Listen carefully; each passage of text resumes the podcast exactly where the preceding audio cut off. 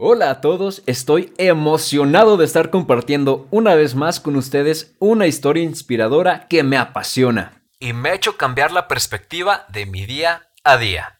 Esta historia es la de un emperador de Roma y las enseñanzas que nos ha dejado. Espero que disfrutes este episodio y que esperes con ansias el de la siguiente semana, pues estaremos profundizando un poco en los temas que veremos en esta historia inspiradora junto a Saraí. No existe tal cosa como una pócima mágica que transformará tu vida. El cambio viene de adentro. Te invitamos a acompañarnos en este viaje que pretende invitarte a reflexionar, cuestionar y aprender acerca de la vida, donde no existen las verdades absolutas. Soy Saraí Durán. Jesús Dávalos. Esto, es Simpósima Mágica.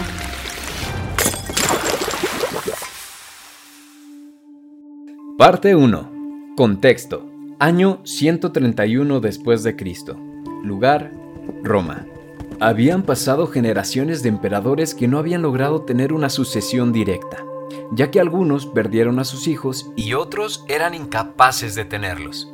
Este era el caso del emperador Adriano, uno de los nombrados ahora cinco emperadores buenos de Roma. Adriano estaba en busca de un heredero digno, y para esto tenía que recurrir a una de dos opciones. La primera es ceder el manto del César a un aristócrata de confianza, o la segunda, adoptar a una persona como su hijo para pasar el manto. Primero, el emperador Adriano asignó a un aristócrata, Lucius Celsus Commodus, para ser el heredero. Pero este falleció al poco tiempo. Por lo que tomaría la segunda opción, adoptar a un hijo para ceder el cargo del César.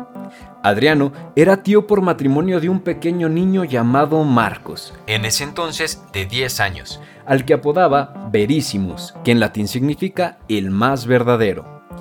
Este niño, aparte de tener una reputación de ser honesto, ya practicaba hábitos como dormir en el suelo, sí, dormir en el suelo, para ser más disciplinado y tener autocontrol. Además, ya a esa edad había logrado varios logros académicos, por lo que el emperador Adriano empezó a ver a Marcos, a ese pequeño niño, como alguien que estaba destinado a la grandeza. ¿Y saben qué? No se equivocó. Así que Marcos cumplió 17 años. El emperador Adriano comenzó a hacer planes para convertirlo en emperador de Roma y para lograrlo decidió adoptar a un hombre de 51 años llamado Antonio Pius, quien precedería al puesto de César después de Adriano. Con la condición de que, a su vez, Antonio Pius adoptara a Marcos, quien sería el César después de este par. Y aunque el emperador Adriano falleció unos meses después, el destino ya estaba fijado. Marcos, al ser adoptado por Antonio Pius, tomó el nombre de la familia, y su nombre sería ahora Marco Aurelio Antonio Augusto. Se le escogieron tutores que le enseñarían filosofía, historia, griego, latín y más temas a Marcos, además de tomar cargos en la política como el ser consejero para el trono desde los 17 años, aprendiendo también las decisiones y forma de gobernar de su padre adoptivo Antonio Pius. Sin embargo, Marcos no estaba seguro si él sería capaz de ser emperador, dudaba si él sería bueno para dirigir al imperio. Algunos historiadores dicen que esta es una cualidad de los grandes e incluso de los mejores líderes, aquellos que dudan si van a poder hacer un buen trabajo, porque normalmente son quienes mejor lo hacen. Entonces, Marcos tuvo un sueño donde él tenía hombros de marfil y tomó el sueño como una señal. Él sí que podría ser un buen emperador. Parte 2. El filósofo emperador romano. Todos conocemos emperadores, reyes o presidentes que ansían tener tanto el poder y el dinero que terminan perjudicando a todos los que tienen en su cargo con tal de que ellos mismos y sus intereses sean los que ganen, aún a costa de todos los demás. Pero esta fue una anomalía en la historia de la humanidad. Se trató de un hombre que aún a pesar de tener la misma posición que Nerón, Domiciano, Vespasiano, Calígula y tantos otros monstruos, no siguió el mismo camino que ellos. De hecho, el tener esta responsabilidad de ser emperador desde los 17 años hizo que de alguna manera Marcos Aurelio se convirtiera en mejor persona. Y que hoy haya sido clasificado como el filósofo emperador romano.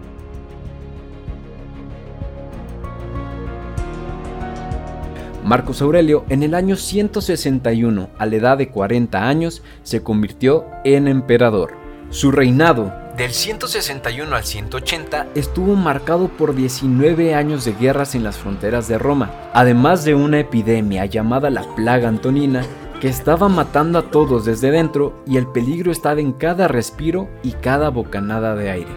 Estas situaciones trajeron al imperio una crisis económica muy grande, pero Marcos Aurelio no solo se levantó a la altura de la ocasión, sino que enfrentó la realidad con los términos de la realidad y demostró que en efecto sí que tendría esos hombros de marfil. Y entonces, ¿cómo lo hizo? La respuesta se puede resumir simplemente en una frase, su filosofía de vida, el estoicismo. Pero que se pueda resumir en una frase simple no significa que haya sido fácil para él. De hecho, si lo piensas, el decir que una persona fue congruente totalmente con lo que pensaba, enseñaba y hacía es súper raro. De hecho, personalmente Creo que una de las cualidades del ser humano es el estar formado por dicotomías, es decir, luchas constantes entre lo que pensamos y sentimos, lo que predicamos y hacemos, y por eso ninguna persona es perfecta. Y en este sentido, Marcos Aurelio tampoco lo fue. Y ya hablaremos más adelante por qué. Sin embargo, sí que fue una perfecta representación de la filosofía estoica, y eso tiene un peso enorme en una frase tan corta. La filosofía estoica, tema del que hablaremos el siguiente episodio, Saraí y yo, fue el centro de su toma de decisiones y la puso en práctica de una manera más que sobresaliente. Algunos ejemplos en su vida que se relacionan con esta filosofía fueron 1. Su forma de gobernar. Para él, los lujos no eran la prioridad, pero sí que lo era la vida de su pueblo y la crisis por la cual estaban pasando. Por lo tanto, agarró todos los ornamentos y lujos imperiales y los llevó al foro para venderlos, y poder apoyar a su pueblo con el oro obtenido. Y no solo eso, también se fueron los vestidos bordados con oro y de seda que le pertenecían a su esposa, e incluso las joyas de ella. En cuanto a nosotros, dijo Marcos al Senado, Incluso la casa en la que vivo es de ustedes. La gran convicción de ser abnegado y altruista, el coraje y resolución inquebrantables de poner su propio bienestar por debajo de su gente era el centro de su poder tanto como líder, rey y ser humano. Y lo más importante, él se mantenía insistiendo en siempre hacer lo correcto. Y no en lo que era políticamente esperado. 2. Sobreponer sus responsabilidades antes de su salud. Hubo mucha gente importante que por la pandemia se iban de Roma para cuidar su propia salud. Sin embargo, Marcos Aurelio se quedó aún a pesar de poner en riesgo su salud. Y trataba de ser un foco de inspiración y esperanza para todos los que se tenían que quedar. Él no solamente hablaba, sino que les apoyaba y se presentaba cuando lo necesitaban. No sucumbió ante la presión, no entró en pánico y se mantuvo fuerte a sí mismo para los demás. Por esta forma de liderar, terminó inevitablemente enfermándose y muriendo a la edad de 58 años. 3. Desinterés por el poder.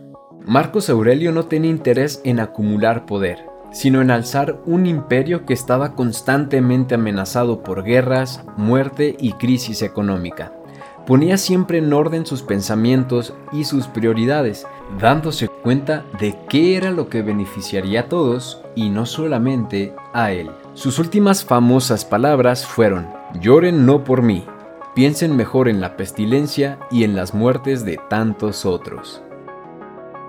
4. Escribir sus pensamientos y sus reflexiones. Esta fue quizás una enseñanza que había obtenido de los filósofos estoicos y más concretamente de Epicteto, quien dijo, Todos los días y todas las noches mantén en orden tus pensamientos, escríbelos, léelos en voz alta, habla contigo mismo y con otros acerca de ello. Y Marcos así lo hizo. El único libro que escribió él, ahora titulado como Meditaciones, en realidad su título original se traduce del griego como para él mismo. Y aunque estas notas, pensamientos, reflexiones, críticas, enseñanzas y juicios fueron escritos de él, para él mismo, sin intención de que fueran publicados, consiguió hacer que esta obra no solo sobreviviera por siglos, sino que también se siga enseñando en universidades y ayudando a las personas en su vida al día de hoy. 5. Su relación con la muerte. A lo largo de su vida, Marcos Aurelio perdió alrededor de 13 hijos, de los cuales la mayoría murió antes de que él lo hiciera, quedando solamente uno de ellos vivo, Comodo, hijo que le precedió. ¿Y recuerdas que mencionamos que Marcos no fue perfecto? Pues bueno, historiadores, profesores y alumnos que lo estudian afirman que el haber dejado a su hijo como emperador fue lo más incongruente que hizo. Pero regresando al tema de la muerte, también perdió a su coemperador Lucius Verus y a su esposa cuando ésta apenas tenía 35 años. Y por si no fuera poco, Marco se despertaba todos los días con un olor surreal, siendo la combinación de un olor putrefacto y horrible de cuerpos siendo quemados en las calles por la plaga, y otro del rico aroma del incienso que encendían las familias por las creencias que tenían en su momento, de que encender este incienso los protegería.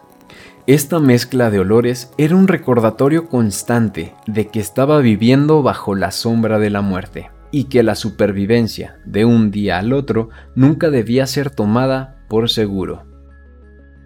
Así que cuando Marcos Aurelio habla o reflexiona acerca de la muerte, no lo hace como un filósofo, sino como alguien que ha conocido a la muerte de cerca de una manera fría y constante.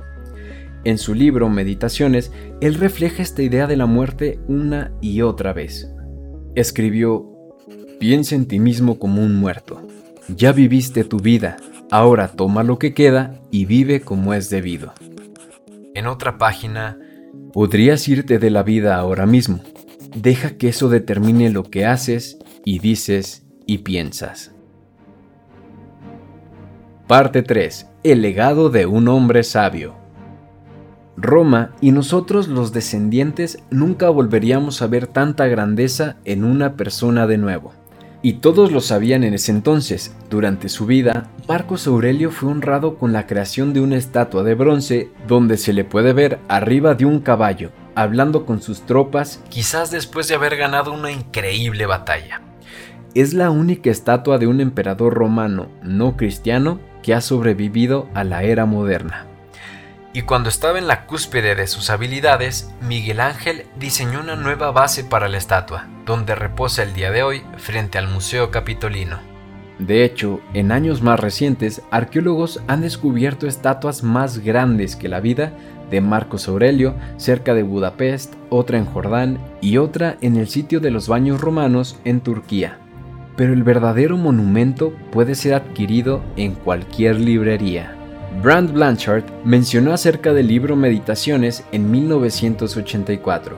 Pocos se preocupan ahora por las marchas y contramarchas de los comandantes romanos. A lo que se han aferrado los siglos es a un cuaderno de pensamientos de un hombre que anotó en la penumbra de la medianoche no los acontecimientos del día ni los planes del mañana, sino algo de interés mucho más permanente, los ideales y aspiraciones por las que vivió un alma poco común. Este ha sido uno de los mejores libros jamás escritos. Theodore Roosevelt, uno de los líderes más resilientes de la historia, lo cargó consigo en su arriesgada expedición River of Doubt Beatrice Webb, quien ayudó a fundar la Escuela de Economía de London y quien conceptualizó por primera vez la idea de negociación colectiva, llamó al libro su manual de devoción. El ex primer ministro de China, Wen Jiabao, lo ha leído cientos de veces.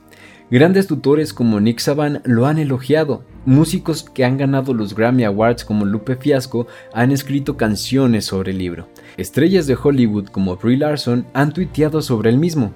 Autores, y en este caso la escritora de talento único J.K. Rowling, tienen el libro fijado en su sitio web. El autor biógrafo Samuel Butler mencionó, Nadie está realmente muerto si aún son sumamente recordados. Y con esto en mente, Marcos Aurelio está más vivo que la mayoría de la gente viva. La gran ironía es que Marcos Aurelio no le importaba la fama ni siquiera después de muerto. De hecho, él escribió, la gente que busca la fama al morir olvida que las generaciones que vienen serán las mismas personas molestas que conocen ahora. E igual de mortales. ¿Qué tan importante es para ti si dicen X o piensan Y? La forma más dura de ponerlo es, ¿de qué va a importar todo esto si tú estarás muerto? En vez de eso, date el regalo de vivir el presente. Disfruta el hoy y pon atención solamente a tus acciones y comportamientos del aquí y el ahora. No pierdas más tiempo hablando de cómo ser un buen hombre. Más bien, sé un buen hombre.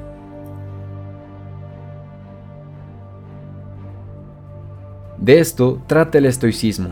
Es acerca de quién eres, de lo que haces, de los actos de virtud, de sabiduría, disciplina, autocontrol, justicia y coraje. No es el acto de hablar de la virtud, de leer acerca de ello o de escribir acerca de ello. Solo que hagas la decisión correcta, dijo Marcos Aurelio. Lo demás no importa. Muchas gracias a todos por escuchar este podcast. Recuerda que podemos seguir hablando de Marcos Aurelio, el estoicismo, la filosofía y muchos temas más en nuestro Discord. Y para aquellos que quieran aprender un poco más del estoicismo, los invitamos a escuchar el próximo capítulo la siguiente semana. Esto es Simpósima Mágica.